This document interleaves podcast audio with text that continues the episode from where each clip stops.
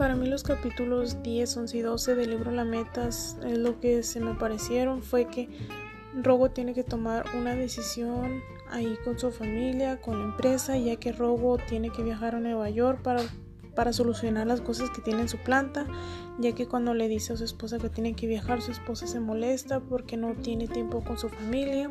Anteriormente los capítulos decían casi lo mismo, que no tenía tiempo para ella ni su hija. Y Rogo se va a Nueva York, hace sus cosas ahí de la planta. Ya cuando regresa habla con su esposa de que todo eso va a cambiar, que va a tenerle más tiempo a ella. Y pues se me hace muy importante y espero pues que más adelante Rogo pueda pasar más tiempo con su familia y solucionar los problemas en la planta.